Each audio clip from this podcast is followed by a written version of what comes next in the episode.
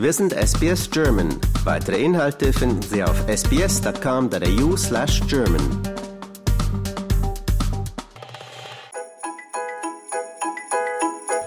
My name is Carlos Colina. I am the AP for the Spanish program. I'm from Colombia, and we celebrate Christmas with family at midnight, and we open actually gifts when uh, midnight arrive, and then we hug each other and we have a feast after midnight, and then we party the whole night till next day, till six or seven in the morning. And what's for the feast? Are there any traditional dishes there? Depending on the region in my countries, I, I personally I live in the north coast of Colombia, and there's all seafood related dishes, fish, and uh, there's a fish broth for the morning after the heavy party. So at seven o'clock you're uh, having a really rich soup, fish soup, and excellent for after a party.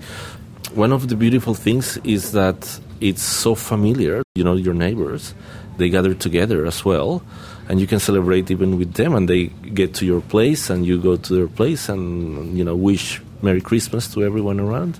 And it's a very unifying actually celebration. In melbourne it's a bit different uh, because i don't have any family members around. So what i'm doing is i sing the midnight mass. So i'm hired to sing the midnight mass in a church with my family. So I sing with my wife and my daughter um, the midnight mass, the 24th. and then we go home, have a feast, and then next day we meet friends and we have a barbecue or, you know, a, nice lunch in the park or in a friend's place.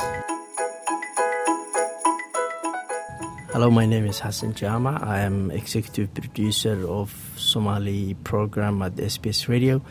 Christmas to us in generally it's a, it's a holiday season, but we don't uh, particularly have a celebration at home or wider community. So we, we we just enjoy the festivity in general. Maybe going to the beach or hanging out with friends or bringing family together. Given it's holidays, so a lot of people are off work, are off school, in that sense. But we don't celebrate in a religious sense. I would say 99% of Somalis are of Islamic faith. So is Eid the Muslim Christmas? Or what would be comparable to that?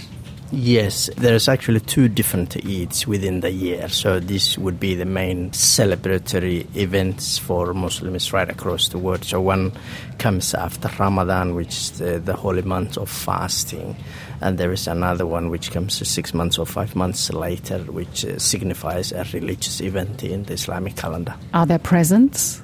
Uh, yes, uh, people come together, eat together. Um, even though it, that happens less in, in the West, but back home during the Eid, uh, kids will dress up in new clothes and would go to the different family members and they will get presents, whether it's uh, monetary or actual clothes or biscuits or, or, whatever it is. Yeah, there's element of giving to the kids and others, but to less extent here in Australia.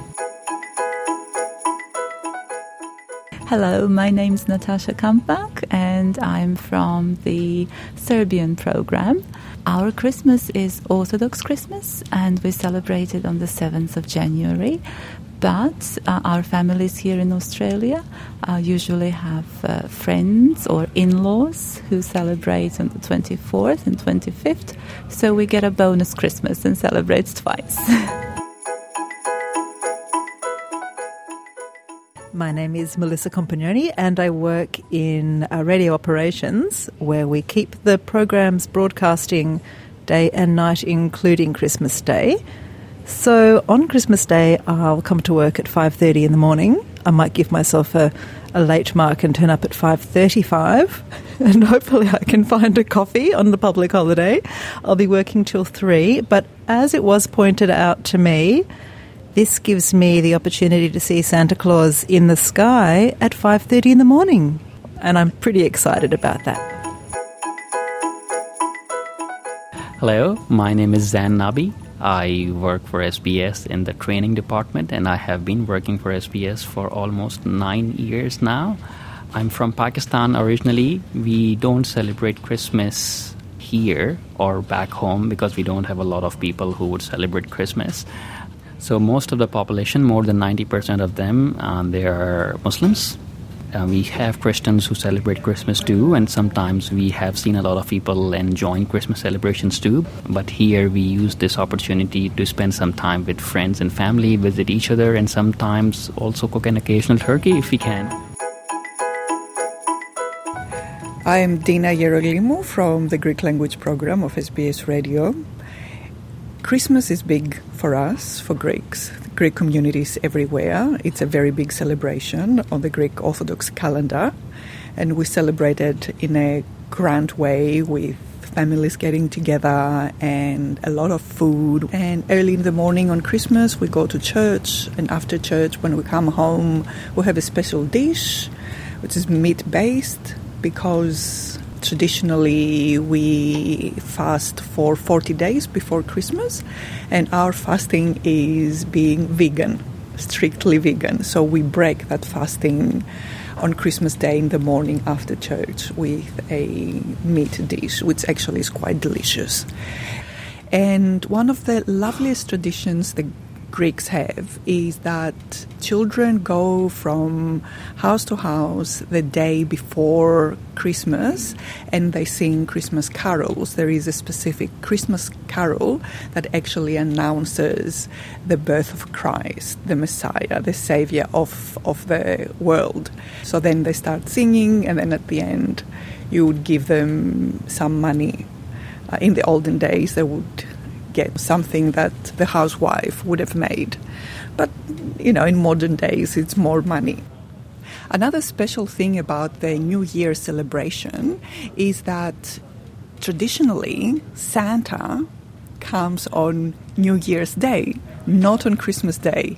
Our Santa is St. Basil, and St. Basil celebrates on the 1st of January. And St. Basil was a real person. He was the bishop of Caesarea and did many great things when he was a monk and a priest and then a bishop. We also have another custom for that day that adults give money to each other, but not, not everyone, sort of the husband will give money to his wife. The father, regardless of how old the father is, will give money to his children. The mother or the grandmother will do the same. And in regards to St. Basil, we also have a traditional dish in his honor, which is a cake. It's a special New Year's cake, which is called Vasilopita, because St. Basil in Greek is Vasilios. And in that cake, we hide a coin. And whoever finds the coin is the lucky person for the year.